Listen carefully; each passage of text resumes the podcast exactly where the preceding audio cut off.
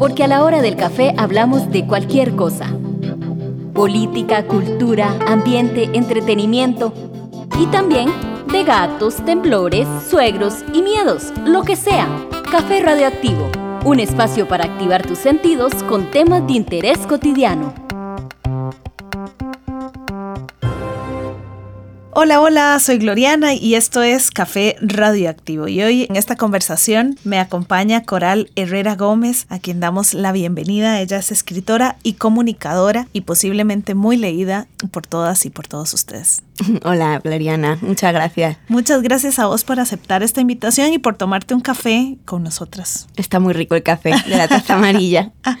sí, agradecerles a las compañeras y los compañeros de taza amarilla que nos proveen este delicioso café. Y bueno, esto siempre es un buen preámbulo para una bonita conversación. Coral, te hemos leído con los procesos que llevamos los seres humanos en términos de amor romántico, te hemos leído también en términos de otros amores que terminan siendo con la palabra de moda, que terminan siendo muy tóxicos. Y esto es algo que no escapa a nadie, por más de que quisiéramos hacernos de la vista gorda con el tema del amor, al final todas y todos terminamos vinculadas de diferentes maneras y en diferentes formas en amistades, en relaciones de pareja, en relaciones de más de una pareja, digamos, de tríos, de lo que sea que nos apetezca. Y esto siempre es conflictivo. El amor le han escrito mucho, le han cantado mucho. Y bueno, una de las personas que me parece que en nuestros tiempos se ha dado la tarea de desenmascarar estos mitos ha sido vos y que yo personalmente agradezco un montón eso. Pero bueno, ¿qué podríamos decir del amor? Pues últimamente yo estoy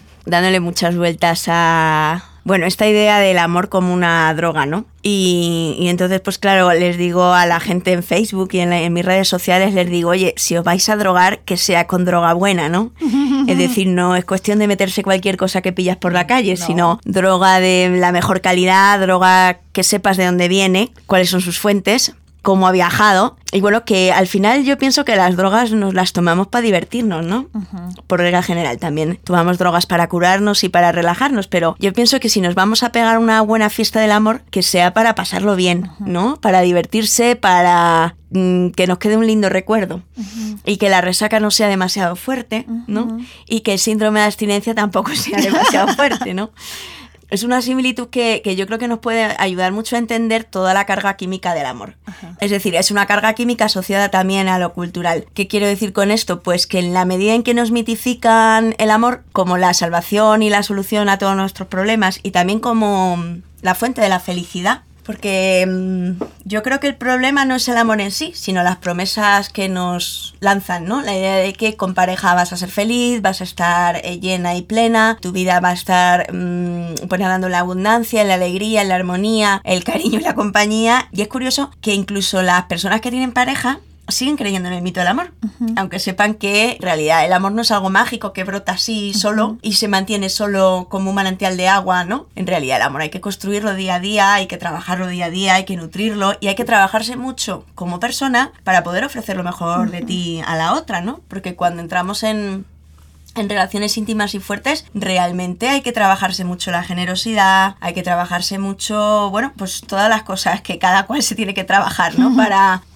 para ser mejor persona y también para poder disfrutar de una relación. Porque, mm, bueno, yo creo que tenemos todos y todas unas expectativas de lo que debería ser el amor romántico, que luego no se cumplen, nos frustran un montón, nos decepcionan un montón, y es curioso cómo estamos siempre en ese mismo ciclo de la decepción, ¿no? Yo ya no creo en el amor, yo ya no quiero pareja, yo quiero, no quiero saber nada, ¿no? Y luego volvernos a ilusionar de nuevo. Y la prueba está en que, por ejemplo, aumentan muchísimo los, las estadísticas, los índices de divorcios, pero la gente se vuelve a casar. O sea, también las segundas nupcias aumentan exponencialmente y eso lo que quiere decir es que todos nos decepcionamos en algún momento nos separamos de nuestra pareja porque la relación ya no da más de sí o por las razones que sean y luego volvemos a caer de nuevo nos volvemos a ilusionar pensando, ah, esta vez sí, ¿no? En el caso de las mujeres es, esta vez sí, es él, estoy segura que sí, que es él. el amor de la vida. Claro, el hombre de mi vida, el padre de mis hijos, tal, y luego pues eh, volvemos a de decepcionarnos y a cantar estas canciones de despecho, de desilusión, ¿no?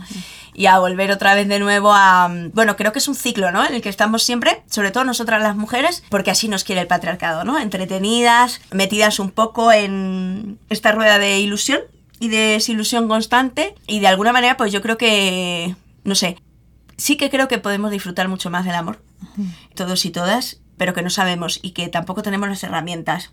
En la medida en que seguimos mitificando, idealizando, ¿no? Todo el amor romántico, pues yo creo que bueno, nos cuesta mucho querernos bien, nos cuesta mucho amarnos, respetarnos, tratarnos bien, cuidar ¿no? Cuidarnos a nosotras mismas y cuidar a los demás, porque para mí la, la clave un poco del tema del amor son los cuidados, ¿no? Yo creo que una pareja, por ejemplo, solo puede seguir adelante cuando los cuidados son mutuos.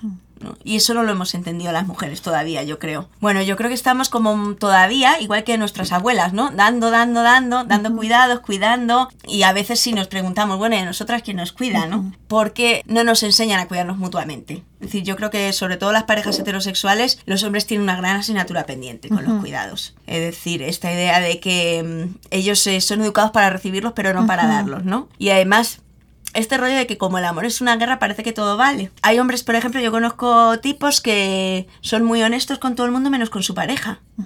Y cuando dicen, sí, es muy buena persona, yo pienso, yo no le veo una persona.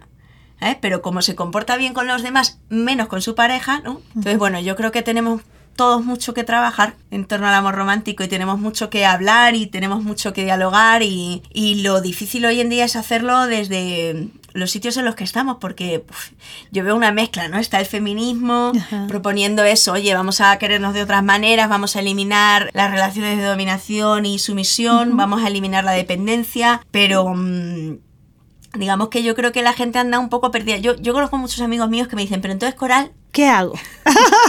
¿Cómo hago? Claro, o sea, ¿cómo, cómo hago? Porque yo tengo amigos que me dicen, yo, yo quiero ser feminista, ¿no? Pero ¿cómo, ¿cómo puedo yo aportar, ¿no? Y yo le digo, mira, eh, no es irte a la mani del 8M y coger la pancarta, ¿no? No es estar en primer plano en las batallas de la calle, es más bien... Ni ponerlo en Facebook. Claro, o sea, porque es mucho el postureo, ¿no? Ahora de muchos hombres que quieren, ¿no? Eh, bueno, decir, sí, yo comparto los valores feministas, apoyo a las compañeras feministas, ok, el primer lugar es la cama y la casa. Ese es el principal frente de batalla que tienen los hombres hoy en día, yo creo. Y es muchísimo lo que pueden hacer, ¿no?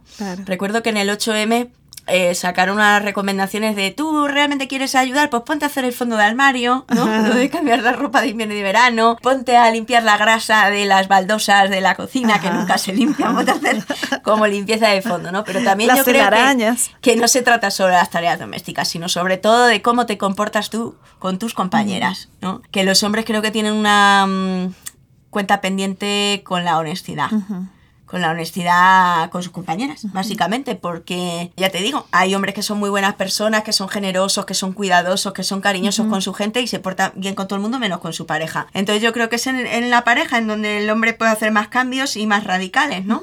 Pues por ejemplo que aprenda a comunicar cómo se siente y lo que siente, lo que quiere y lo que no quiere, que aprenda a, sobre todo a ser honesto, a escuchar también, es muy importante, y a intentar cambiar todo aquello digamos, que, que, no nos permite querernos bien, porque realmente si solo trabajamos nosotras en esto, yo, yo siento yo siento que las mujeres estamos eh, años luz eh, de los hombres porque nosotras estamos siempre leyendo blogs, leyendo libros, ¿verdad? Que si un taller, que si me apunto a una jornada, conferencias, charlas, talleres, eh, grupos de reflexión, grupos de lectura femeninos. Bueno, y con nuestras amigas también estamos apuntadas a discutir de estos temas desde la adolescencia, desde la más tierna adolescencia ya estás hablando de lo que sientes, ya estás hablando, incluso yo recuerdo que hablábamos mucho de por qué los hombres son así, por qué las mujeres son así. Claro, en aquellos tiempos con 12 años no teníamos mucho material, la verdad. No, solo este libro de los hombres son de eh, Venus y las mujeres de Marte o al revés, no recuerdo bien. Pero bueno, era, era algo así. Era lo que había. Era lo que había. sí, y era un poco intentar comprender qué les pasaba a los hombres, qué nos pasaba a nosotras, ¿no? Eh, pero sí, hemos manejado siempre mucho más el lenguaje sentimental para hablar de lo que nos pasa, para hablar de los sentimientos y de las emociones. Y yo creo que es muy importante que los hombres también entiendan ¿no? la dimensión política de las emociones y de los sentimientos. Y la idea, esta machacona que repetimos del feminismo de que lo personal es político, ¿no? a mí cuando me vienen mujeres y me dicen, yo es que no he tenido mucha suerte en el amor, y digo, hija, ni tú de millones de mujeres. Quiero decir, no es un problema tuyo personal. Ajá. A ver. Claro, porque además se trata de eso. Si vos no tenés, no has encontrado al amor de tu vida, ¿verdad? Ese es tu problema, porque estás muy no sé qué, o es que rezongas mucho, o es que, ¿verdad? No, o eres muy exigente. Ajá, eres muy exigente. Y ese es un problema personal. ¿Verdad? Individual. Como todo, ¿verdad? Hace, hace eh, unos días conversábamos sobre el tema de la discapacidad y la persona que tiene una condición asociada a alguna discapacidad es la persona que tiene el problema y es la que no se puede subir a la rampa. Pero de ahí eso es porque usted no se puede subir, no porque como sociedad tengamos que hacer una mejor rampa. En el amor es eso, mm. ¿verdad? No, no estamos haciendo rampas efectivas socialmente para que la gente pase. Sí, ¿no? Y de hecho, prueba de ello es que los colegios no nos enseñan a gestionar nuestras emociones, solo nos piden que las reprimamos, ¿no? A las mujeres sobre todo nos piden que reprimamos la ira y a los hombres les piden que repriman el llanto, de manera que a los hombres sí les dejan expresar su enojo, y su cólera, y a nosotras sí nos dejan llorar, pero nos prohíben lo otro, ¿no? Yo creo que es fundamental acompañar todo lo que conocemos como educación sexual con educación emocional. Y sobre todo que entendamos que nuestras emociones son válidas, que está bien que llores, que está bien que estés triste, que estés enojada, que estés con miedo, que sientas todo lo que sientas, pero que no haga daño a nadie. Y es una máxima que yo aprendí muy, muy tarde en la vida, porque nunca en el colegio, ¿no? Me dijeron, oye, tu tristeza no, o tus celos, o tu cualquier emoción fuerte que tú sientas, no tienes por qué estallarla contra nadie más, ¿no? No sé, me, hubieran, me hubiera gustado mucho que me, que me hablaran de, de cómo hacer para tratar bien a la gente porque nunca me enseñaron en el colegio. Yo me estudiaba la lista de los reyes visigodos, que, que ha sido muy útil en mi vida, me ha servido para muchas cosas, en momentos de crisis cotidianas, etcétera, la lista de los reyes visigodos, pero nunca, ¿no?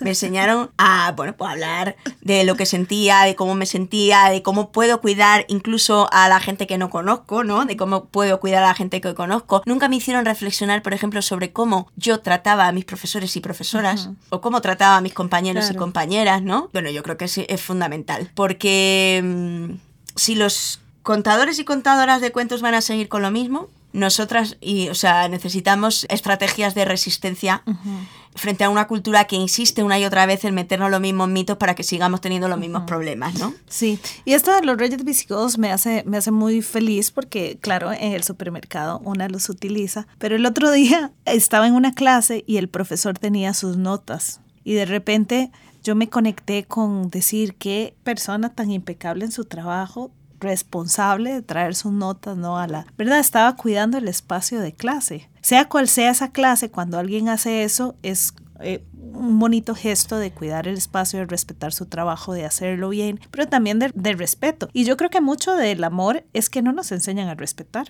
no nos enseñan a respetar, tampoco nos enseñan a ponernos en el lugar de la otra persona, ¿no? Cada uno defiende sus intereses y sus necesidades, pero tenemos que intentar entender qué es qué hacemos cuando los intereses y las necesidades chocan, ¿no? Ajá, porque el conflicto es la madre reina de, de una sociedad. Claro. Entonces yo creo que lo que más nos duele en el mundo a los seres humanos son los conflictos con las personas. Si lo piensas bien, a lo largo de tu vida, las lágrimas que has derramado y los momentos de desborde emocional que has tenido han sido sobre todo por las relaciones con tu familia, con tus compañeros y compañeras de estudios y de trabajo, ¿no? Y con, la, con los vecinos, los vecinas, la gente que te rodea. Entonces, la cuestión es que siendo esto lo que más dolor nos causa, es en lo que más deberían incidir en las escuelas, ¿no?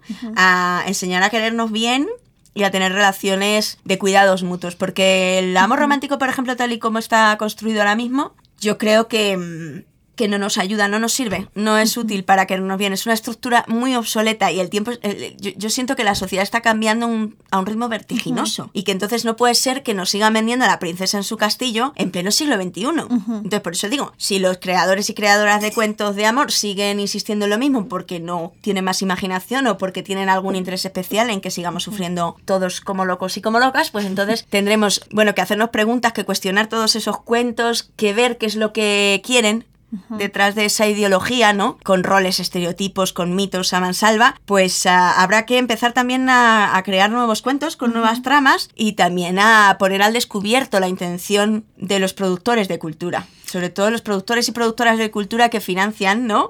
Unos determinados temas, porque fíjate que ahora mismo Hollywood está con la tecnología más brutal a nivel de efectos especiales, ¿no? Y el esquema narrativo es del del siglo XIX. Entonces choca mucho porque yo digo, fíjate lo que son capaces de hacer en Hollywood, ¿no? A nivel eso, pues de imagen, sonido, tecnología, efectos especiales, y no son capaces, oye, de cambiar el cuento de- Claro. del príncipe y la princesa no son, o sea, no son capaces. Sí, solo le cambian el color al traje o Eso la forma es. del traje. Que eso es, es muy triste, pero hay algunas otras narrativas y algunos otros cuentos que a mí me gustaría que, que conversáramos, porque digamos también junto con toda esta, esta mezcla que conversabas al inicio, ¿no? De los feminismos, de... mm, otras formas de que los hombres ya se sienten cuestionados, las mujeres nos sentimos cuestionados, todo el mundo se siente cuestionado, ya nadie sabe un poco en dónde está o si está, ¿verdad? O eso esperaríamos. ¿Qué es lo que pasa con esta otra forma de algo que yo llamaría una irresponsabilidad afectiva? Pero bueno, no sé si yo estoy siendo muy tajante. No, yo creo que mm, lo que está ocurriendo es que... mm, a ver, yo pienso que, que hay mujeres que creen que para eh, acabar con la desigualdad lo que tenemos que hacer es ser iguales que los hombres. Y yo creo que es un gravísimo error, ¿no? Te lo pongo como ejemplo en el tema de los cuidados hacia los niños y las niñas, ¿no? Eh, si la solución que proponen para las mujeres es estar fuera de casa 10 horas igual que los maridos y que eh, ninguno de los dos atienda a los niños para, que, para no estar en situación de desigualdad, a mí me parece que no estamos avanzando en nada. No entendimos nada. No entendimos nada. Y si estamos, por ejemplo, en una oficina, en la misma estructura jerárquica de poder de los hombres, reproduciendo eh, la misma violencia, las mismas posiciones de sumisión y dominación, tampoco estamos entendiendo nada. O sea, yo creo que nuestra forma de trabajar está más basada en la cooperación, ¿no? En la colaboración, en, la, en el apoyo mutuo. En la solidaridad. Y, y sí, en, y en lo que es la red. Nosotras las mujeres estamos más acostumbradas a trabajar y a cooperar en red. ¿no? Entonces yo creo que la solución no es en absoluto imitar la jerarquía de los hombres para llegar ahí a lo más alto arriba y comportarnos como ellos, porque yo creo que ellos son precisamente lo que tiene que cambiar, es decir, la relación de la masculinidad con los afectos, con los cuidados, ¿no? Con el tiempo libre que tienen, con la productividad, con el consumo. Yo soy muy seguidora de hombres que se están replanteando todos estos temas de arriba abajo, ¿no? Y que están dándole otro valor a los cuidados, tanto en pareja como en familia, con los amigos, con la gente, ¿no? Con el vecindario también. Y creo que va por ahí la cosa más bien. No se trata de reproducir, por ejemplo, por lo que comentabas tú, ¿no? El tema de la irresponsabilidad afectiva. Es decir, si los hombres han sido coleccionistas de mujeres durante mucho tiempo y una vez que se acuestan con una mujer la rechazan ya porque ya se han anotado el punto y ya tienen en su lista de conquistas un montón de mujeres, ¿no? Eh, vamos a hacer nosotras lo mismo. Que no tiene sentido, ¿no? Y además nos creemos que eso nos empodera, ser igual de irresponsables que ellos, hacer sufrir a la gente igual que ellos. Y yo creo que no, que se trata de replantearse que hay otras formas de quererse, que hay otras formas de relacionarse y que imitar a los hombres desde luego no nos va a ayudar en nada. Más que nada porque vivimos en un sistema mm, patriarcal que es un auténtico fracaso, quiero decir. Estamos caminando hacia la autodestrucción eh, del planeta. Estamos caminando hacia el apocalipsis total y esto demuestra que el sistema masculino de poder, de consumo, de organización y de relación no funciona, ¿no? Entonces, frente a eso, en vez de imitar a los hombres, lo que tenemos que hacer es proponer, ¿no? Otras maneras de querernos, de relacionarnos, de, de tal. Yo sí que pienso que mm, es muy importante ponerle atención a las religiones del amor que nos venden. Ah, pues esta forma de amarse es la mejor, por ejemplo, el poliamor. ¿No? Esta es la, la panacea, esto es lo más antipatriarcal, no es verdad. Es decir, cualquier modelo amoroso que tú propongas puede ser o no patriarcal. Depende de cómo tú lo vayas construyendo con tu pareja, ¿no? Y a mí, desde luego, no me vale esa asociación monogamia, patriarcado, poliamoría, feminismo. No, porque hay mucha poliamoría muy, muy patriarcal. O Y muy violenta Y también. muy violenta, Muy- claro que sí. Sí, sí. Entonces hay que, hay que romper con esa idea y entender que elijas el modelo que elijas, lo importante es ir trabajando esos patriarcados para intentar no construir relaciones basadas en el sufrimiento y basadas en la explotación y basadas en el- la sumisión de, de alguien, ¿no? Bueno, a mí lo que me ha funcionado siempre es con cada pareja que yo tengo ir charlando, ir construyendo, ir viendo a ver qué nos apetece, sin adherirnos a ningún modelo que me diga cómo tengo yo que amar, porque ya bastante tenemos, yo creo. ¿no? De eso. Con el modelo tradicional, como ahora empezar con otras religiones del amor, ¿no? Que nos sujeten, que son otras cadenas, ¿no? No se trata de sustituir unas cadenas por otras, pienso yo. No, no, se trata de buscar la buena droga. Eso es.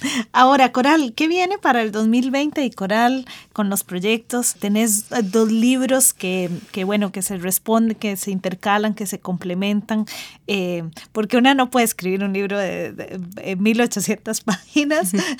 Entonces, bueno, por suerte tenemos varios libros. ¿Qué planes hay para vos? Los planes que hay para mí este año es que ahora en marzo regreso a vivir a mi país, después de ocho años viviendo en Costa Rica. Obviamente se me desgaja el corazón en dos, ¿no? Porque aquí pues me dejo a mucha gente querida y pf, unas experiencias maravillosas. Voy a seguir viniendo todos los años a Costa Rica por- porque tengo familia aquí, ¿no? Y además una familia compuesta por gente de muchas nacionalidades diferentes, ¿no? Tengo ticos y ticas, pero también tengo chilenos, polacos, alemanes y, y de muchas nacionalidades. Empiezo ahí una nueva etapa en España y en abril estreno un libro, que creo que va a ser la bomba, la verdad, con una editorial muy potente. A mí ahora mismo el, el, área que más me... Bueno, una de las áreas que más me gusta de trabajo y que me parece fascinante para explorar es el tema de las masculinidades, ¿no? Bueno, porque pienso que los hombres necesitan muchas herramientas, mucho material sí. y, bueno, mi entorno. Yo tengo muchos amigos que me preguntan por dónde empiezo, que me leo, Ajá. ¿no? Eh, por eso escribí el libro de hombres que ya no hacen sufrir por amor, porque digo, es que no les voy a recomendar que empiecen con Emma Goldman o con Simone de Beauvoir, ¿no? Porque son gente que no ha leído mucho. Entonces, ¿cómo podemos hacer para que ellos, sobre todo, pues encuentren herramientas y se hagan preguntas a sí mismos y empiecen a trabajar desde ahí, ¿no? El caso es que fíjate que el libro de mujeres que ya no sufren por amor está teniendo muchísimo éxito dos años después de publicarse. Ajá, se sigue vendiendo mucho, pero el de hombres que no, no tanto. Y esto me lo vaticinó mi editora, ¿no? Me dijo, Coral, yo creo que la mayor parte de las lectoras del libro de hombres que van a ser mujeres. Ajá. Y son ellas las que van a comprar el libro. Claro. Y yo decía, no, no, porque hay muchos hombres que están interesadísimos en leer. Sí, pero eso es como, como, como hace 20 años comprar condones, que claro. la gente compraba condones casi sí, escondidas sí, y se metía debajo de los... Ese libro, más, más, o menos yo vería una cosa sí, así. Sí, no, yo lo que veo, por ejemplo, en algún acto público mío, pues mm, son chicas que me traen el libro de hombres que y me ponen, pues pa Paco, pa Manolo, pa Pepe. Lo regalan claro. a sus hermanos, a sus novios, a sus amigos, ¿no? Claro. Y alguno se lo compra a él y viene él con toda la valentía a que Ajá. se lo firme, pero sí, efectivamente, las masculinidades yo creo que es como una cosa que hay que trabajar un montón. También pienso que, que ellos tienen que empezar a tomar la iniciativa, ¿no? Eh, sí. Vi hace unos días en el Facebook que se había convocado una marcha mundial, bueno, como el inicio de una marcha mundial contra las violencias machistas por parte de hombres, ¿no? Pero luego entras en el post y resulta que lo había organizado mujeres creando. Uh -huh. feminista boliviana y yo dije, bueno, ¿cómo es posible que hasta les organizamos las manis? ¿Sabes? Para que luego ellos vayan, expresen su repulsa, me imagino que también les hicieron los carteles, ¿sabes? Y lo que tenían que cantar y decir, ¿no? Y entonces, bueno, pues yo en el Facebook lo que decía es, oye chicos, a ver si me dais vosotros, ¿no? Sí, sí, o sea, sí. porque yo a veces me pongo en su lugar cuando, no sé, estas semanas negras en las que mm, se multiplican los femicidios, las violaciones en grupo y tal, y digo, ¿qué les pasa a los tíos? ¿No? Yo estaría, o sea, si yo fuera un hombre estaría como de, pero bueno, escandalizado, Ajá. estaría horrorizado, estaría intentando decir, bueno, ¿qué puedo hacer, no? Para, claro. para cambiar esto y cómo puedo contribuir y tal, porque sí. a veces es como demasiado, ¿no? El, el, o sea, el grado de violencia que hay. Lo que pasa es que, claro, también hay una, precisamente se ha despertado una reacción antipatriarcal, machista muy violenta, ¿no? Uh -huh. Y ahí eso yo veo que a los hombres les deja en una encrucijada total, uh -huh. que es o te juntas a la reacción machista y negacionista de la violencia, uh -huh o te pones ya las pilas a, del bando un poco del, de la, bueno, pues este movimiento en favor de la paz, de los buenos tratos y de la igualdad. Sí, ah, también yo he visto hombres muy perdidos, ¿verdad? Que, que de repente, no sé, por ejemplo, algo tan simple como eh, me envías, yo le digo a todo el mundo cuando nos quedamos de ver, ah, me envías un mensaje a ver si llegaste bien, no para control, sino porque, digamos, por temas de seguridad. Y entonces yo veo a los hombres que de repente te quieren decir esto como en términos de seguridad y no hayan ni cómo cuando lo dicen, entonces si no le molestas y si le molestas y, y se hacen un manojo de cosas, ¿verdad? Conozco otras personas que dicen, bueno, yo, yo, no he leído mucho, bueno, pero si quieres leer, te paso para leer, o sea, la mesa está disponible para tomarnos un café y conversarlo, ¿verdad? Pero yo siento que también están un poco asurumbados. Sí, a mí me preguntan, por ejemplo, ya no sé qué es ligar y qué es el acoso. Ajá. Y yo les digo, ojo, si es sentido común. Ajá, si te dan pelota, es ligar. Claro. A ver, quiero decir, yo estoy en un bar, ¿no? Y como yo siempre he ligado, ha sido que un hombre me mira y si a mí me gusta, le, le vuelvo a mirar, ajá, ¿no? Ajá. Y entonces luego le vuelvo a mirar yo y me vuelve a mirar él y entonces mi postura corporal y también a de él. Y bueno, pues nos y estamos nos comunicando invitando. sin voz. Eso, Ah. nos estamos invitando, ¿no? Es como Y bailar. Pone la Sí. música y entonces tú haces un movimiento sexy, miras al chico y le sonríes, ¿no? Mejor quiere decir, oye, que igual me acerco o también igual te puedes acercar tú, ¿no? Yo creo que es sentido común, quiere decir, ¿qué, qué te está diciendo el cuerpo a la otra persona, no? Si nos hubieran estado viendo, Coral y yo estábamos Las bailando, las dos el como cuerpo. moviéndonos Es porque es, el- así. Es el cuerpo el que Ajá. habla. Y yo le decía a un amigo mío, a mí si un chico no me gusta, yo me doy, le doy la espalda, ¿vale? Y no me vuelve a ver los ojos, porque es una forma de decirle, no, Mae, o no es el momento, o no me apetece, o no. Ya está, lo que sea, ¿vale? En cambio, yo me he pasado cerca de 20 años saliendo de fiesta con mis amigas, teniendo que explicarle a los hombres que no entendieron el primer no que da mi cuerpo cuando no te vuelvo ya a mirar, Ajá. cuando no, o sea, es no y punto, ¿no? Ajá. Y encima dando explicaciones de, oye, pero ¿por qué no? ¿Porque tienes novio? No, no tengo novio. No, pero entonces, ¿por qué no? Que yo a ti, que yo he salido de marcha con mis amigas a pasármelo bien, a disfrutar y que yo a ti no te tengo por qué dar explicaciones, ¿no? Porque de alguna manera, bueno, leí, ¿no? En las estadísticas de las mujeres que se han sentido acosadas en las noches de fiesta y era un 90 y pico por ciento, ¿no? O sea, porque en España, por ejemplo, nos pasaba mucho que vas al baño y como el pasillo es estrecho, el tipo te tiene que tocar la cintura para dejarte pasar. ¿no? Y es como, tío, no me toques, ¿no? Ajá. Yo he sentido mi cuerpo totalmente violentado en multitud de ocasiones Ajá. pa- es- solamente porque el hombre quería ligar conmigo y quería empezar un- una relación, ¿no? De cortejo y de, de tal, ¿no? Y entonces yo pienso que, pues que no es que los hombres sean torpes, sino simplemente que vivimos una cultura en la que las mujeres, antiguamente cuando decíamos que no, parecía que era que sí, Ajá. ¿no? Y con esa cosa se han quedado. O sea, hoy en día los muchachos se están comportando como nuestros abuelos. Sí. Y es que a mí mi abuela me decía, aunque tú quisieras ligar, tú tenías que hacer como que no. Porque si Claro. no, eh, te, te Em- Ser de- mejor deseada que no sobrado. Claro, una- pero hoy en día todo ha cambiado radicalmente, ¿no? Es decir, que yo cuando digo sí es sí y cuando digo no es no. Y ya está, porque soy una mujer libre para decir si quiero acostarme contigo o empezar contigo un cortejo y si no, mm, no quiero. Es decir, que cuando digo que no, no me estoy haciendo la difícil, ni la dura, ni nada parecido. Es que no y punto. Entonces yo creo que eso que hay que trabajarlo mucho, ¿eh? Que hemos perdido yo creo que también ese disfrute del juego del cortejo. ¿sabes? Porque eh, resulta muy difícil. Yo siempre lo he visto Claro. que, que resulta muy difícil jugar a ese juego. No sé, porque creo que hemos perdido la capacidad de disfrutarlo. Ajá. La idea de mirarnos, de ver cómo no. Y también porque mm, yo pienso que los seres humanos como que nos juntamos para probar, ¿vale? Entonces hay veces que te juntas con una persona, surge la chispa. Yo no sé si te ha pasado a ti alguna vez, que estás hablando con un tío y dices, ay, qué interesante, como me gusta, ¿no? Ta, ta, ta, ta. Y de repente dice el tío, yo es que, yo qué sé, la, la mayor chorrada del mundo que la ha cagado, ¿no? ajá. Tipo, mm, es que los pobres son pobres porque quieren. Pues hasta aquí hemos llegado. ¿vale? Yo sí me he sentido con libertad para cortar cualquier relación en cualquier punto Los momentos en los que estado. Incluso en el momento en que llegas a la cama y, y, como dice el lema, con las bragas bajadas, ¿no? Que aquí sería con los calzones bajados. Es decir, yo sí que he sentido una libertad total para parar en cualquier punto porque no me siento obligada en absoluto, ¿no? Y porque a veces pasa, oye, estás con alguien estupendamente, todo fluye y por alguna cosa, pues algo falla. ¿No? Y- Por ejemplo, yo si estoy con un tío que me dice, es que todas mis sex estaban locas, digo, vale, chaval, hasta aquí hemos llegado. ¿Sabes lo que te digo? Y ahí corto y fuera y me voy. ¿no? El problema es que mm, las mujeres como que no estamos acostumbradas a decir que no y a romper, en un mom- no estamos obligadas a nada, entonces en cualquier momento podemos decir, hasta aquí hemos llegado, no me apetece más, o no fluye la cosa por aquí, o no va, ¿no? Sí. También nos pasa lo contrario, que estamos con un tipo y de repente decimos, él es el hombre de mi vida, ¿no? Y ahí también perdemos la perspectiva de lo temporal de las cuestiones, ¿no? Ajá. De, bueno, pues eso hay que ir probando. Hay relaciones que duran una noche y no dan más de sí. Otras duran dos semanas, otras dos meses y otras, yo qué sé, 20 años. Pero yo creo que nosotras tenemos que aprender a saber cuándo se acaban, cuándo no dan más de sí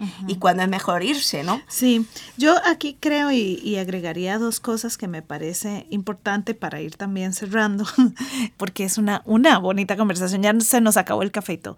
En el tema del tiempo, ¿verdad? Quizás el tiempo afuera va todo como muy rápido, como muy rápido, entonces el cortejo o el conocer a alguien o el, ¿verdad? Como lo, lo que propone Julieta Venegas de ir lento también. Esto se nos hace un barullo en la cabeza porque no, porque el internet si no funciona en un segundo ya es un internet lento, porque si no me traen la comida en dos minutos es un mal servicio, porque si la presa no se mueve en dos minutos es un parqueo, ¿verdad? Como que hay una idea del tiempo que hace resonancia con nuestros vínculos. Y la otra es el tema de la soledad, ¿verdad? Entonces yo de repente dejo pasar que el tipo me diga esa tontera que tal vez conmigo no va a hacer clic, no va a hacer clic nunca, o entonces, eh, digamos, me, me encamo muy rápido para no estar sola para evitar ese sentimiento de la soledad que también es una cosa que no nos enseñan.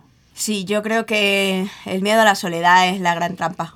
La gran trampa con la que nos atrapamos de alguna manera en el amor romántico, ¿no? Creo que tiene mucho que ver con la infancia, con cómo nos han educado y nos han criado en la infancia y el amor que hemos recibido y el que no hemos recibido y que nos determina, yo creo, toda la vida, la verdad. Porque en la medida en que más inseguras estamos con el apego, más apego necesitamos, ¿no? Además, si te fijas, la publicidad usa mucho ese miedo, ¿vale? El miedo a que si no estás guapa no te van a querer. Con esos kilos de más nadie te va a querer, con esas arrugas, con ese, esas canas, con ese... Eh, de alguna manera es una amenaza muy latente en todo lo que tiene que ver con la industria de la belleza, ¿no? si no estás guapa no te va a querer nadie, ¿no? Y que además parece un, un tema de fracaso. Yo la verdad es que estuve cinco años sin pareja una vez y nunca he estado más a gusto en mi vida.